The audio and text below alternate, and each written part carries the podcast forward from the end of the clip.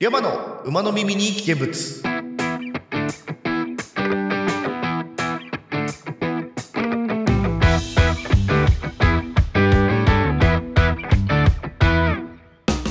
お疲れ様です。リャマでございます。この番組は毎週土曜19時配信中。ヘンタビ通信のスピンオフ番組でメンバーのたくまと各種交代で配信するソロラジオになっております。配信サイトはアンカー、Google Podcast、Apple Podcast、Spotify で配信されておりますので、お好みのサイト、アプリでお楽しみください。また、リャマの馬の耳に危険物は、皆さんから毎回変わるトークテーマに沿ったお便りに対して、リャマの少し変わった主観で意見しちゃいます。はい。どうも。皆さん、お久しぶりでございます。ちょっとね、1週間お休みをいただいておりました。はい。えー、妖精さんになっておりました。どうも、フェアリーリアマでございます。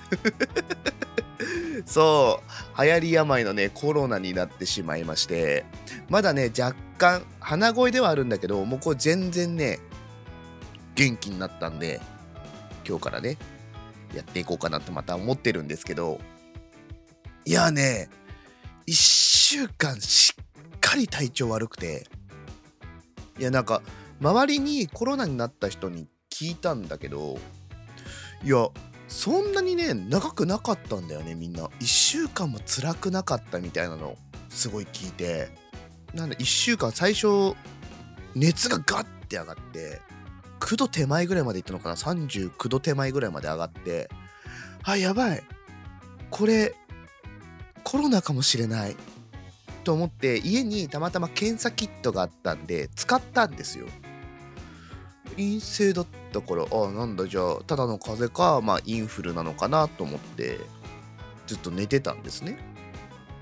あの市販の風邪薬飲みながら。で23日経って熱が落ち着いたからまあこれで良かったのかなと思ったんだけど今度は喉が痛くなっちゃって。ですごいのもうな唾飲み込んでも痛いみたいな状態だったからあこれ医者行かないとダメだと思ってでこれも大変だったよ。あの発熱外来って大変なんだね。みんな気をつけた方がいいよ。受け付けてる病院がまず限られるしあのあらかじめね電話予約しなきゃいけないみたいな。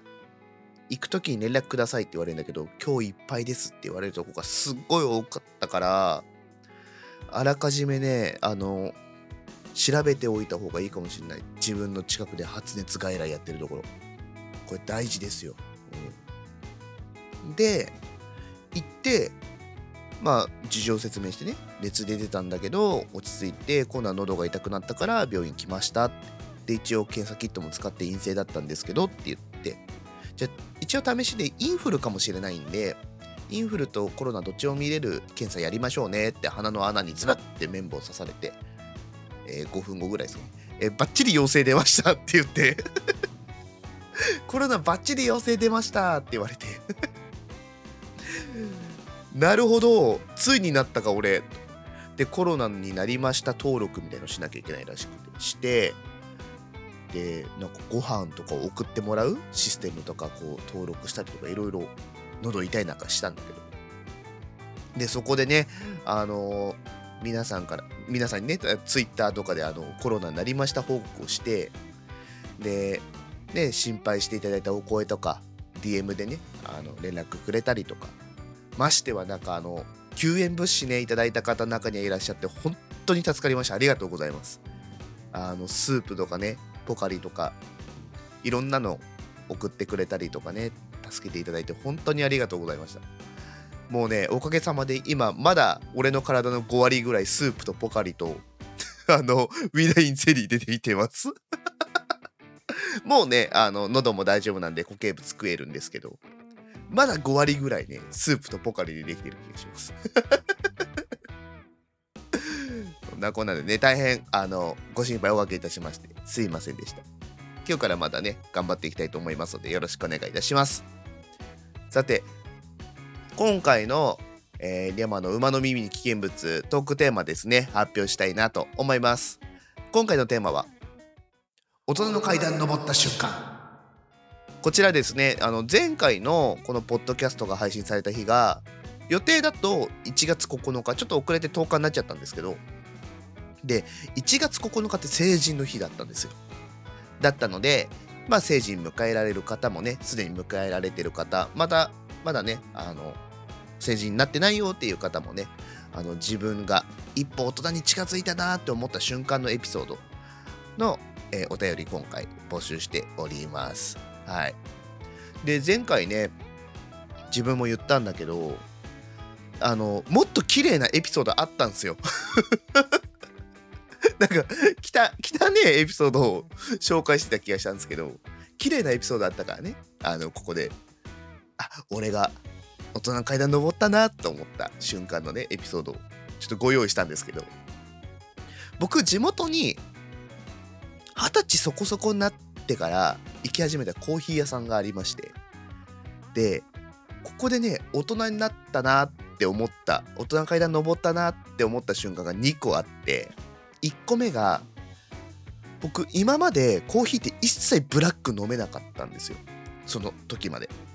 マックスコーヒーって知ってるかな？黄色と黒のラベルのすっごい甘いコーヒー飲料があるんですけどどれくらい甘いかっていうとあの裏の成分表ってねあの割合が多い順に書いてあるんだけどコーヒー飲料だがコーヒーとか書いてあると思うじゃん。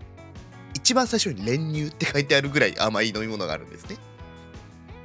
それが大好きなぐらいあの甘いコーヒーしか飲めなかったんだけどそのコーヒー屋さんに行き始めてからそのエスプレッソを水で割ったアメリカーノってやつを前に出してもらったことがあってそこから少しずつねブラックが飲めるようになったんですよ。で初めてアイスコーヒーをブラックで飲んで美味しいなって思った時俺大人になったなって思いましたね。いやすごいんじゃない？これ未だにだってブラック飲めない人いるでしょ。これ大人だなって思ったのとそのコーヒー屋さん未だにね地元帰ると行くんですけどそこのコーヒー屋さんって常連さんの誕生日とか誕生月にねあのエスプレッソをワンショットサービスでくれるんですよ。で僕誕生日5月なんですけど30になる誕生日かな？の月の時に行って「マスター俺今月でまた誕生日だよ」っつって「あそっかじゃあエスプレッソあげなきゃね」って「何歳なんの?」って「いや30になりますよついに」で言った時に「うわお前も大人になったな」って言ってエスプレッソをダブルでくれたいつもシングルなのにダブルでくれて。まだ苦かったね。まだ苦かった。うん。でも大人になったなって言ってエスプレッソをねサービスでもらった時ああ俺も大人になったなって思いましたね。どう？綺麗なエピソードあったでしょ。用意しとけばよかった前回。こんな綺麗なエピソードあんのに。失敗しました。まあねこっからはどんどんねあの皆さんの、えーお便り読んでいきたいなと思います。ヘンタビ通信のお時間でございます。それでもあなたは我々を押しますか？AC ジャパンはこの活動を応援しています。最終着地なんかあんまり変わんないようで。ご唱和ください。ヘンタビ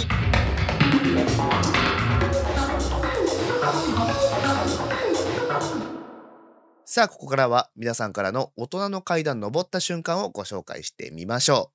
まず1つ目ですね。それっぽいラジオネームさんからお便りいただいておりますありがとうございます。山ちゃんこんばんは。こんばんは。早速テーマだけど私が大人の階段登ったなーって思った瞬間はね一人暮らし始めた時かな。あーいよいよ大人かもって思った気がする。実家にいても炊事洗濯はしてたけど忘れたらやる人いないんだなーとか一人分でいいんだなと思って一人暮らしを実感した時に私大人じゃんと思った記憶がある。自由だけどその分責任がつきまとうっていうとお便りいただいております。ありがとうございます。そうね。一人暮らしね。いや本当にさ僕もここ1年でようやく一人暮らしを始めたんですよ実はね。だいぶ遅咲きなんですけど。僕も思いましたね。この一人暮らしの時。僕もそれっぽいラジオネームさんみたいに炊事洗濯とかはとかは基本的に実家でやってたんでそこはあんま変わんないんだけどあのね一番思ったのが柔軟剤？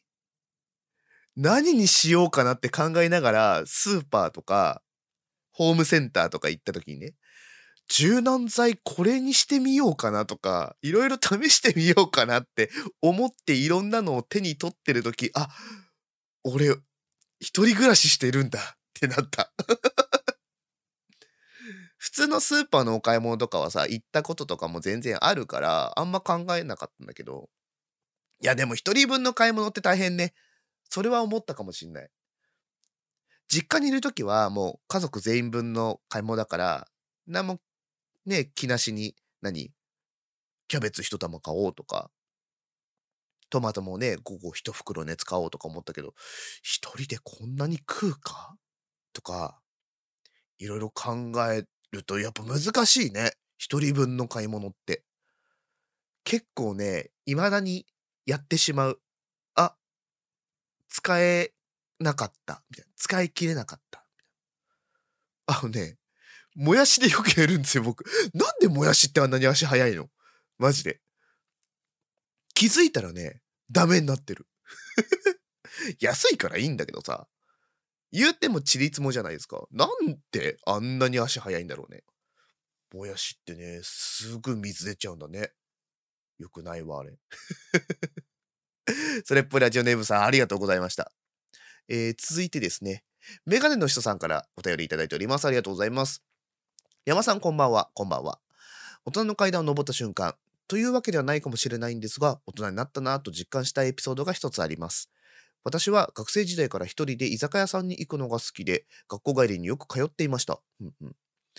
学校を卒業してから行く機会がなくなり、先日、えー久しぶりに学生時代に行っていた居酒屋さんに行って、初めてそこのお店で、お店でお酒を飲んだんですが、たった数年しか経ってなくて、温かな暖色の照明も、カウンターの仕切りも、タッチパネル式のメニューも、学生時代に見た景色と全く一緒なのに、自分はソフトドリンクじゃなくてお酒を飲んでいるという状況になんだか大人になったんだなぁとしみじみと思いました。これから月日が、えー年月が経ったら、きっとこの景色も当たり前に感じるんだろうなと思いながら、今、今時期しか味わえないこの感覚は忘れずにいたいなと考えるそんな思い出ですと。お便りいただいております。ありがとうございます。あの、同じ環境なのに自分が変わったなって気づく場面ってあるよね。こういうのって。あの、俺思ったのがさ、地元でね、こう、まあもう仕事し始めてからかな。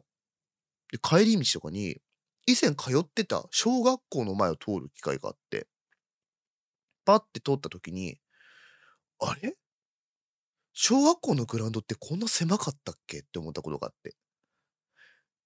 いや、なんか、当時はめちゃくちゃ広いグラウンドで、目いっぱい走ってた記憶があったから、あれこんなにちっちゃかったんだっけ？って思ったことがあってさ。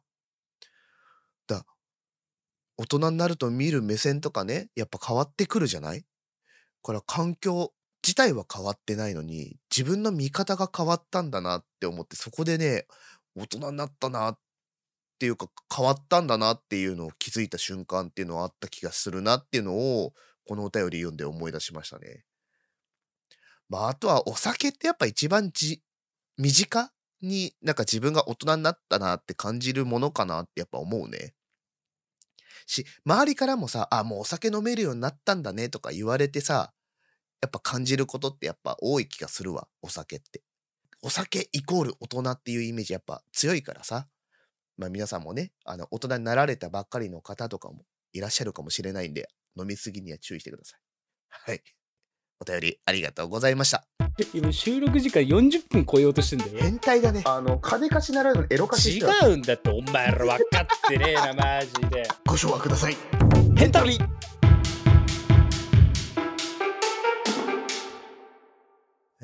タリエンディングですはい、元気です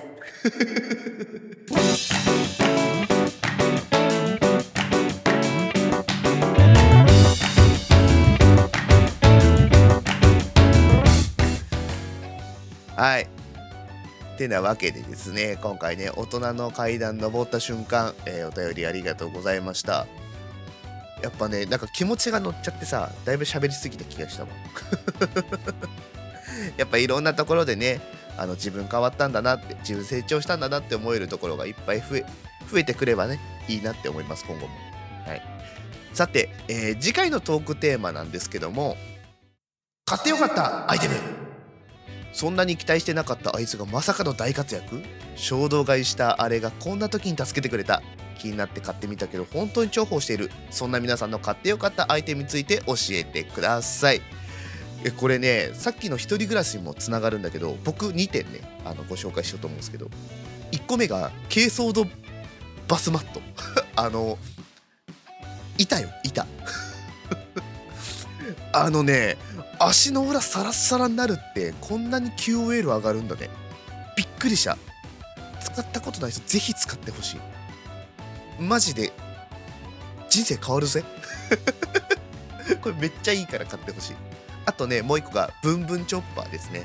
あのみじん切りをね簡単にする調理器具なんですけどあの一人暮らし始めてすぐの時みじん切りしようと思ったらまあ飛び散る飛び散る。なんかわけわかんないとこになんか細かいなんかみじん切りにした 玉ねぎが飛んでたりとかしたことがあって嫌だなと思ったんだけどこれ飛び散らないしね。あと楽しい。楽しいのブンブンしてるのが楽しいからねぜひ皆さんもやってほしいなって思います。そんなね皆さんの買ってよかったアイテムのお便り、えー募集しております。